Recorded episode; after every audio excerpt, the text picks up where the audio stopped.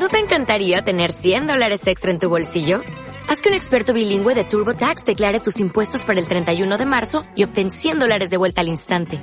Porque no importa cuáles hayan sido tus logros del año pasado, TurboTax hace que cuenten. Obtén 100 dólares de vuelta y tus impuestos con 100% de precisión. Solo con Intuit TurboTax. Debes declarar para el 31 de marzo. Crédito solo aplicable al costo de la presentación federal con TurboTax Full Service. Oferta sujeta a cambios o cancelación en cualquier momento. Estás escuchando El Crux.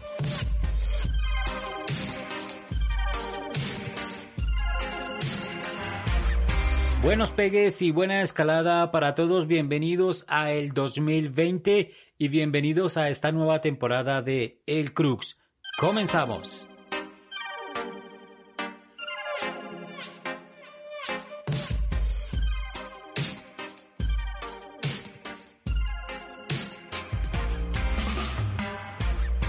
Antes que nada, les quiero recordar nuestras redes sociales en Instagram y en Twitter. Nos encuentran allí como arroba el Crux Podcast y a mí, Víctor David Gómez, me encuentran como arroba vidagofra con V de vaca. También estamos en Facebook como el Crux Podcast. En estas redes sociales, en las cajas de comentarios de cada publicación, les estoy dejando los diferentes links de las plataformas en donde ya nos pueden escuchar. Estoy hablando de Spotify, de Deezer, de SoundCloud, de YouTube, etcétera, etcétera, etcétera. Así que van allí pinchan la de su preferencia y de paso nos dejan sus comentarios. Vamos a arrancar esta nueva temporada o este nuevo ciclo, si así lo quieren llamar, hablando de un tema de vital importancia en cuanto a nuestra salud se refiere.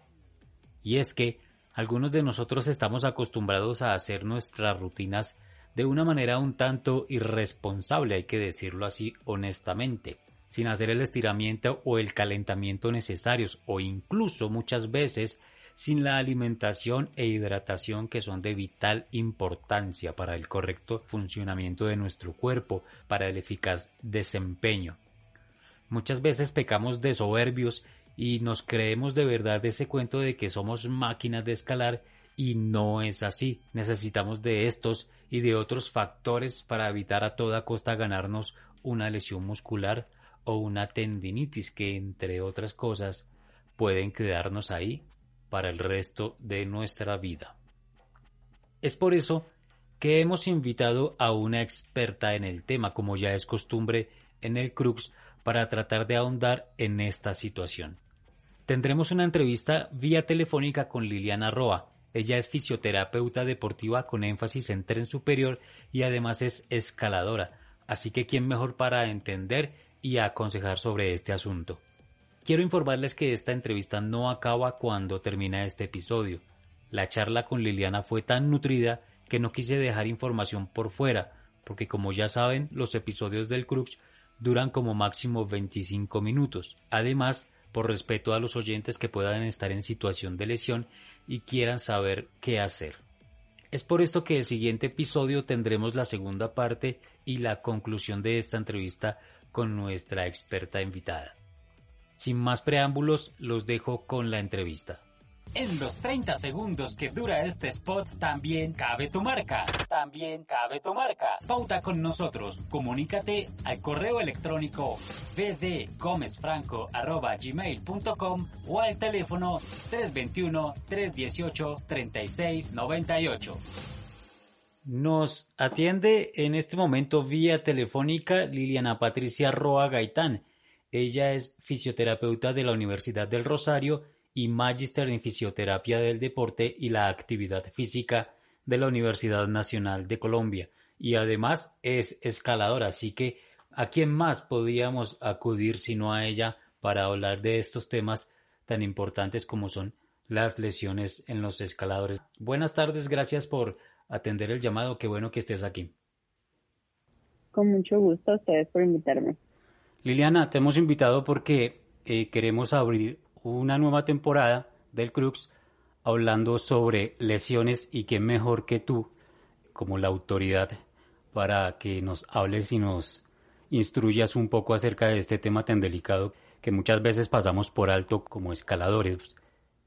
Ah, sí, sí, es algo bien frecuente, ¿no? Es como algo inherente a los deportes y finalmente la escalada tiene unos, unas lesiones particulares debido a la práctica del mismo, ¿no? Como que cada deporte demanda piernas, lo que sea, y efectivamente la escalada demanda pues mucho más de hombro, codo y mano, entonces sí hay una prevalencia de lesión allí. Sí, efectivamente, como escaladores siempre lo pasamos un poco por alto. Empecemos por algo bien básico. ¿Qué es una lesión? Bien, una lesión en términos como generales es cuando un segmento o un tejido sufre un daño o una alteración de su estructura o de su forma. De forma sencilla es cuando algo efectivamente ya no está haciendo la función que tiene que hacer, cuando el dedo no se está moviendo como se tiene que mover, cuando ya el hombro no se mueve como se tiene que mover, eso es como en términos generales. Hay, hay dos clasificaciones de lesiones, que es como aguda y ya la que es crónica. Aguda es el momento como fuerte en el que se ve y es notorio que pasó algo, ¿no? Que hay como un sonido, una inflamación o edema o hay un morado. Y crónico es como que a lo largo del tiempo ha molestado un poquito, ha molestado un poquito y ya puede llevar de tres meses, un año, ya cuando ya lleva bastante tiempo una misma sintomatología. Digamos que no necesariamente cuando hay dolor hay una lesión. No, no necesariamente. Cuando se practica deporte, lo que se hace es llevar el cuerpo a movimientos mucho más fuertes o mucho más extremos. ¿Qué hace esto? Que las fibras tengan una ruptura, ¿verdad? Al tener una ruptura, ellas nuevamente se recuperan y se forman de una manera mucho más sólida, mucho más gruesa que así es cuando nosotros nos fortalecemos. En términos generales, siempre que hacemos deporte tenemos dolor porque hay unas pequeñas rupturas fibrilares y más cosas, y eso duele, que es el dolor que uno siente cuando hace deporte.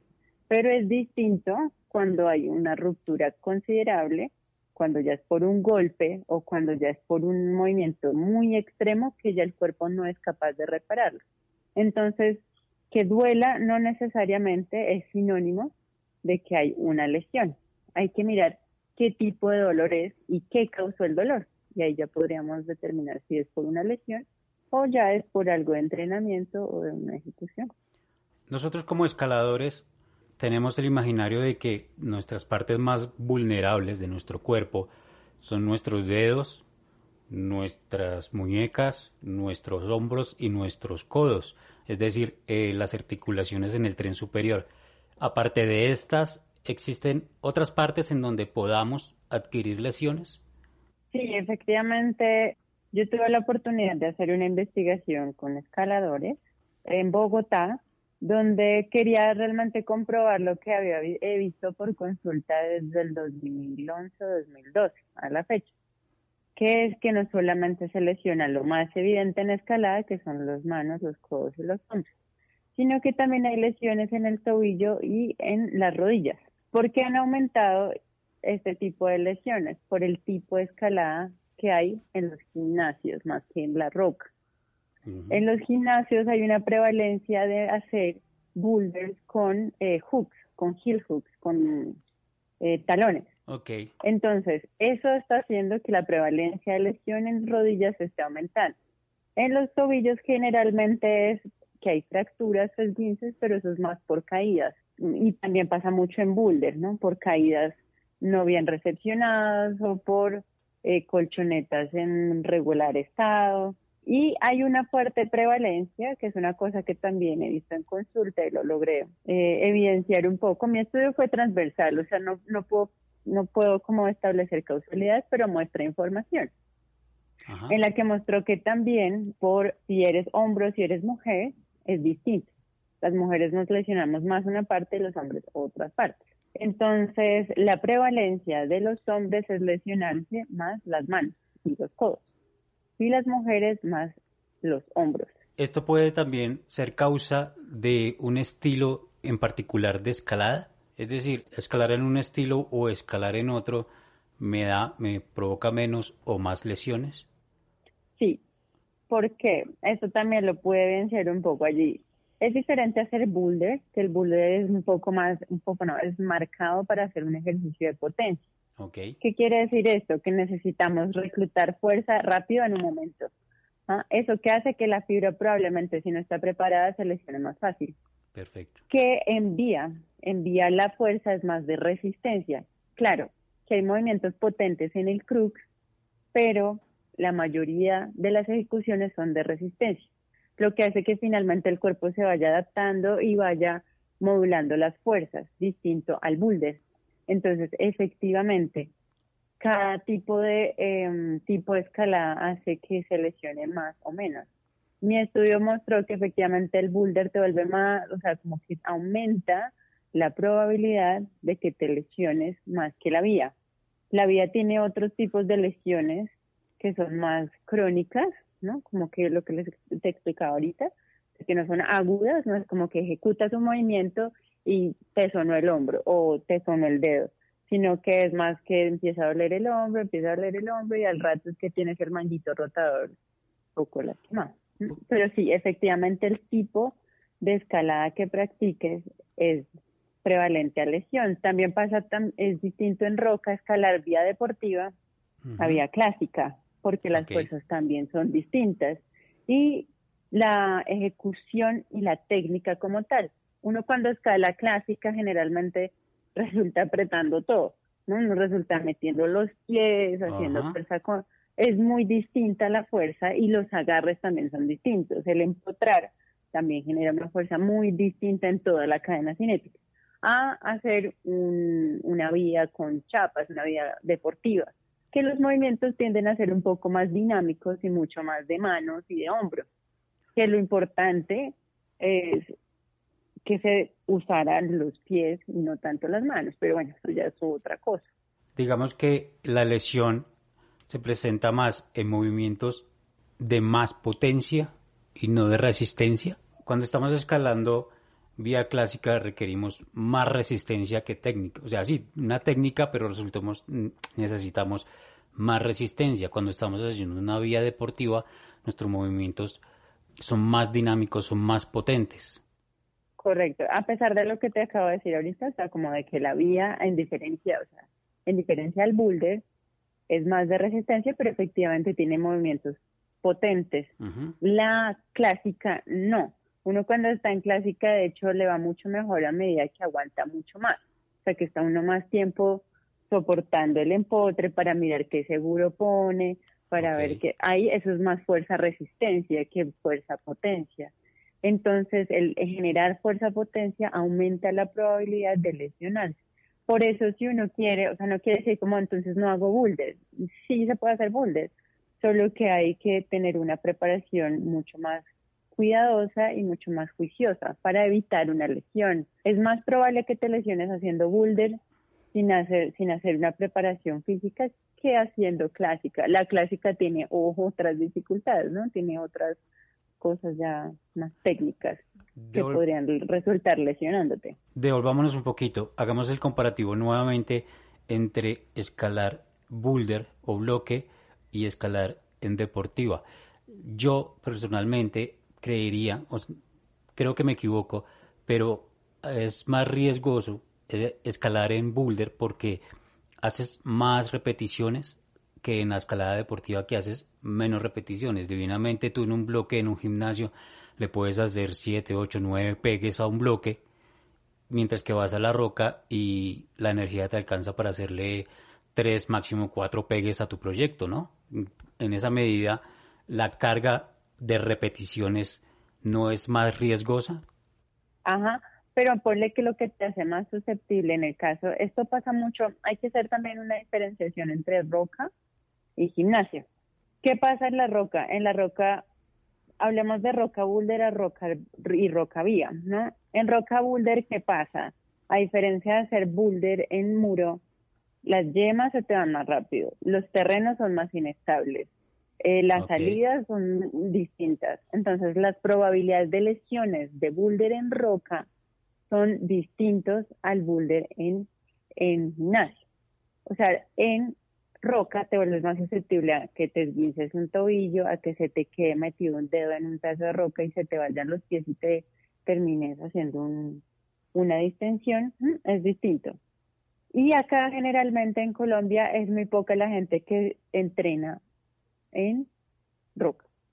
Esa es la primera. Ahí explica un poco lo que tú decías de la vía. Uno va a vía y uno tiene más tiempo entre pegue y pegue, ¿verdad? En cambio, si uno va a hacer boulder en gimnasio, tú puedes coger un boulder o un bloque y darle y darle y darle y los tiempos de descanso mínimos o nulos, que eso que hace que efectivamente te lesiones mucho más fácil, porque no, estás haciendo primero una fuerza de potencia, que es lo que te explicaba ahorita.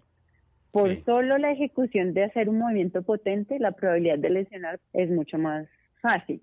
Es como si yo te digo, levanta una pesa de 20 kilos rápido y de una sin haber calentado. La probabilidad de que te lesiones es mucho más alta a que te digo a que empieces a levantar poco peso repetidas veces.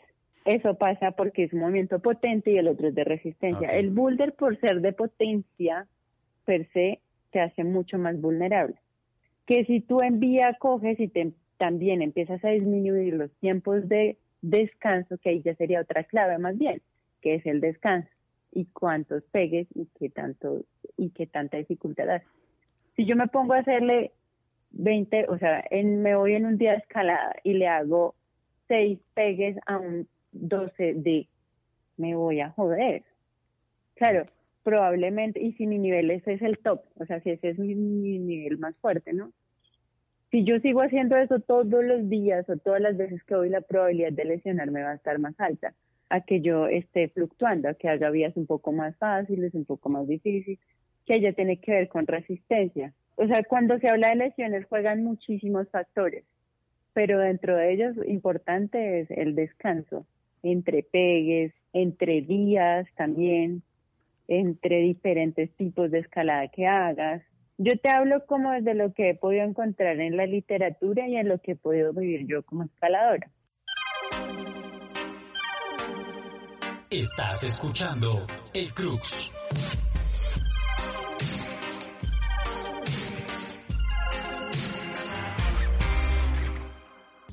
30 segundos que dura este spot también cabe tu marca. También cabe tu marca. Pauta con nosotros. Comunícate al correo electrónico vdgomezfranco.gmail.com o al teléfono 321-318-3698.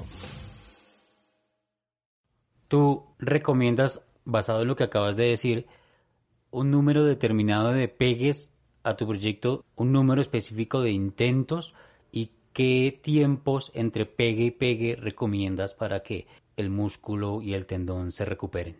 Bien, eso depende, eso es muy relativo, eso pasa con los humanos, todo se vuelve muy relativo. Pero en términos generales, eh, yo no te puedo decir, no, es bueno hacer solamente tres pegues. No lo sé. Si tú escalas 14 a probablemente si te subes a solo 9, pues es muy probable que puedas hacer mucho si tu probabilidad de lesionarte no sea tan alta. Se tendría que hablar sobre el 100% de uno. Si es mi ruta, o sea, si es la ruta que yo estoy como haciendo, trabajando, o sea, que está dentro de mi 100%, no es recomendado, primero, subirse sin calentar que puede ser obvio, pero no lo se hace. Segundo, si yo ya hice el pegue, o sea, yo calenté y le hice el pegue y me bajé y han pasado más de 15 minutos a media hora, tengo que volver a calentar.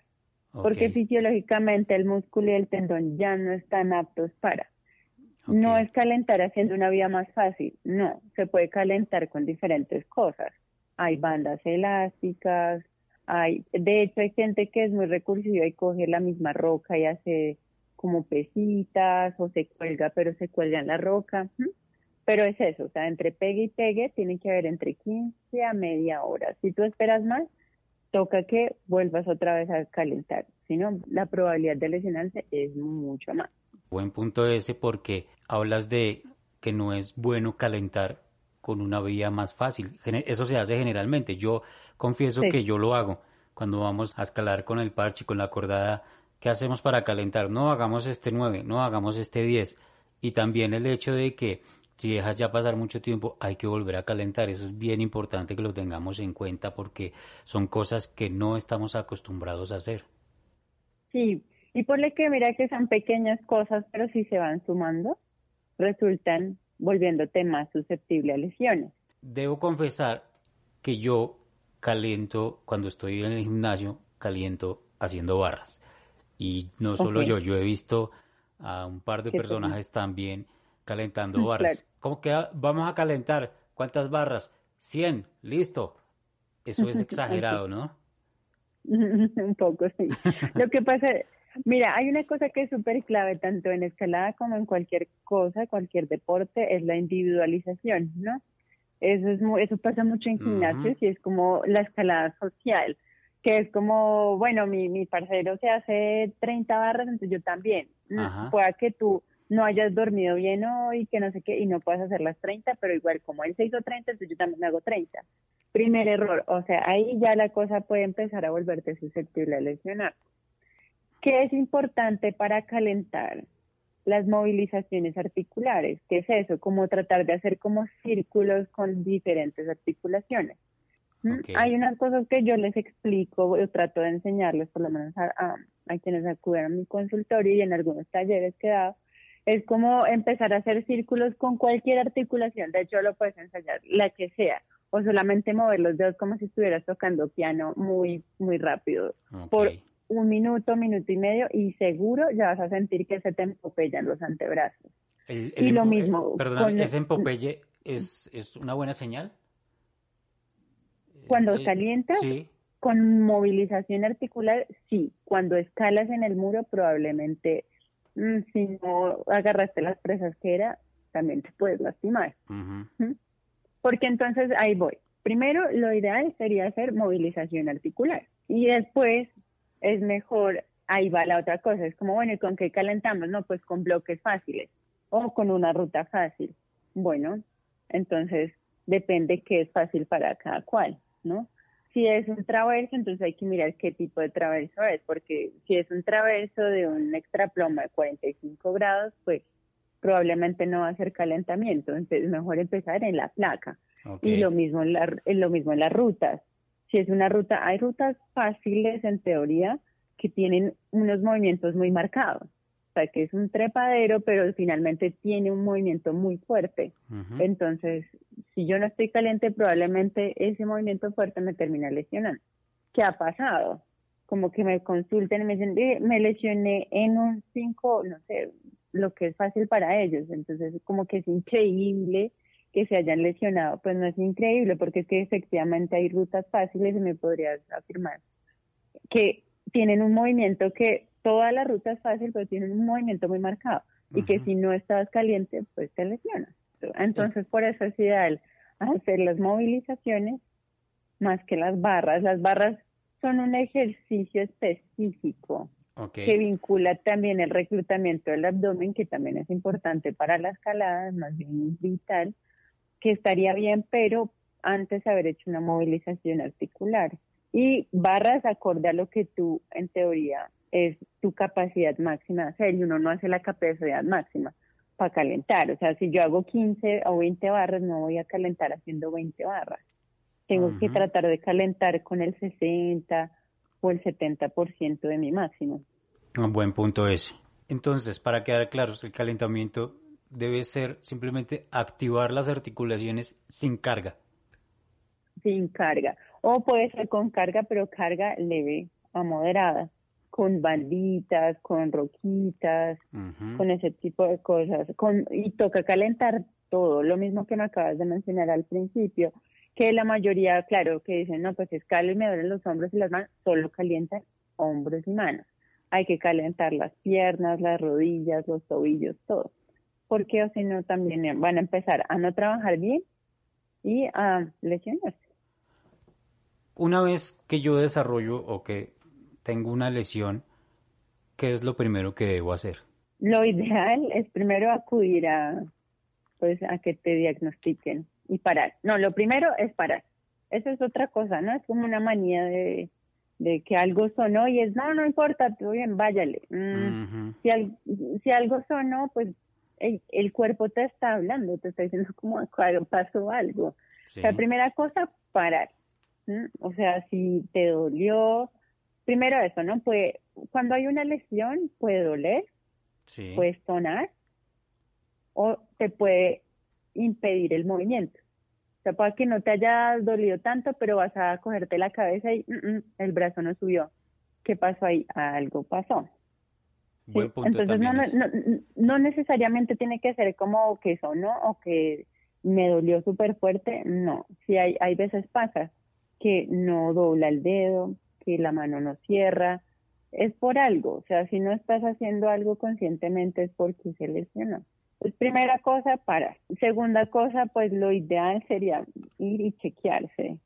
O sea, si uno nota, y también hay que diferenciar un poco. En escalada, que es muy frecuente, y en escalada deportiva o de, o de muro, que los dedos se inflamen. Y es normal, entre comillas, porque es algo que, eh, lo que te explicaba al principio, hay rupturas fibrilares porque hay un sobreesfuerzo y es normal que haya una inflamación.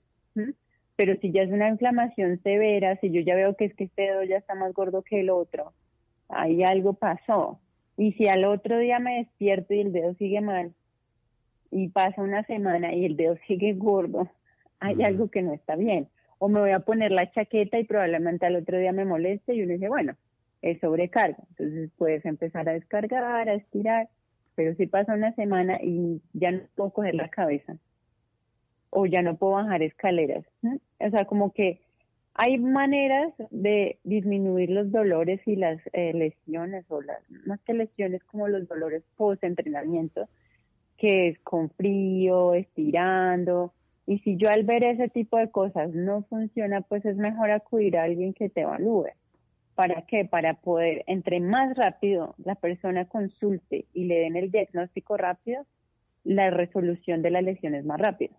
Me pasa, cuando me llegan a consulta y llevan con un dolor de seis meses, pues se va a demorar un buen rato porque no movías bien la mano, pero ahora ya no mueves bien el codo, ya no mueves bien el hombro. Pues ya son varias cosas. La lesión es progresiva. Digamos que una, una, lesión puede empezar silenciosamente y día con día ir eh, presentando dolor, un dolor leve, un dolor un poco más fuerte y, así nos quedamos y nos acostumbramos a que al dolor, ¿no? En todos los deportes pasa como que se normalizan cosas, ¿no? En escalada pasa mucho y es muy evidente con el vendaje, ¿no? Como no importa, vendes el dedo y sigas escalando. Buen punto ese. yo, porque yo me vendo los dedos. Yo hubo una temporada, voy, me perdonan los oyentes que yo hable desde mi punto de vista, pero creo, que creo que a la mayoría nos ha pasado. Yo me vendo eh, dedo índice, anular y corazón de las dos manos. Generalmente oh, cuando salgo a escalar, eso es bueno. ¿Y por qué lo haces? Porque generalmente eh, en las falanges presento dolor cuando, cuando escalo, sí. Bien. Entonces, ¿qué pasa con eso? Esa es una manía de escaladores. Todos los deportes tienen su manía, pero la manía de escalada es darse los dedos y ahorita la nueva es ponerse kinesio tape, que es como que todos están forrados. Pero entonces, ¿qué pasa con independiente del vendaje que sea, el de los dedos o el otro?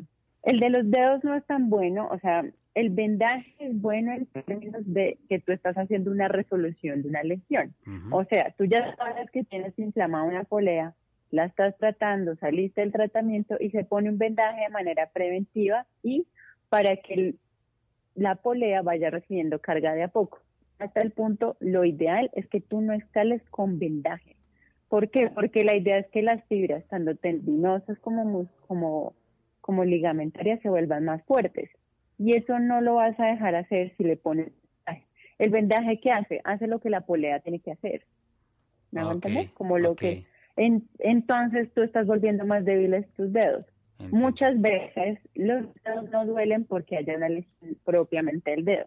Hay veces es porque está metido el tendón o el músculo. Por eso es importante la evaluación. Y el vendaje, ¿qué pasa? El vendaje se vuelve muy psicológico. Entonces, si no me vendo, nada Entonces, eso no es buena cosa. ¿Por qué? no dejaste que se fortaleciera la polea y te dio por escalar fuerte y tal. O sea, lo ideal sería no vendar, y eso es una manía de estarse vendando. Para eso existen ejercicios de fortalecimiento, que son las suspensiones. Todo con el entrenamiento es, es muy bueno, o sea, las suspensiones son buenas, pero hay que saber, o sea, cogerlos como, no sé, como ponerse los gatos no es tan buena idea porque eh, de hecho se puede ayudar a que tu músculo, tendón o ligamento se estanque. Entonces ya no puedes apretar igual porque es que ahí hay algo. Que tú no te das cuenta o no eres muy consciente, pero eso sí. Entonces eso no te deja potencializar el resto de, músculos, tendones y demás. Ok, entonces aquí hay otro punto bastante importante. El vendaje no soluciona nada. No es malo, pero no soluciona nada. No, de hecho hay investigaciones o sea, lo que te digo, yo te trato de dar como, como mi punto de vista como escaladora y mi punto de vista como investigadora. No hay investigaciones que muestren que el vendaje tiene efectividad. Es bueno post rehabilitación, post eh, proceso de entrenamiento. Muchas veces cuando se hace entrenamiento específico, que es otra cosa, si se va a hacer tabla campus, se vendan se vendan los dedos. porque Para protegerlos del golpe y del impacto con las regletas, con los con la tabla campus. Es muy distinto, ¿ves? Es un vendaje de manera protectiva, que para eso es el vendaje, no para quitarte el dolor del dedo índice medio anular que no ha hecho su trabajo por un quién sabe cuánto tiempo. Hasta aquí la primera parte de la charla con Liliana Roa. Espero que hasta el momento hayan podido despejar las dudas que puedan tener en cuanto a lesiones producidas por la escalada. En el siguiente episodio tendremos la segunda parte y las conclusiones. A ustedes gracias por su fidelidad.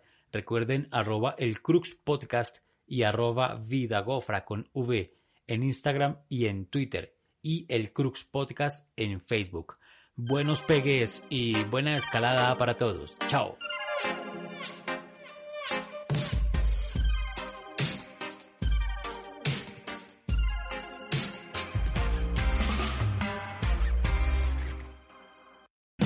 O'Reilly Auto Parts puede ayudarte a encontrar un taller mecánico cerca de ti. Para más información, llama a tu tienda O'Reilly Auto Parts o visita oreillyauto.com.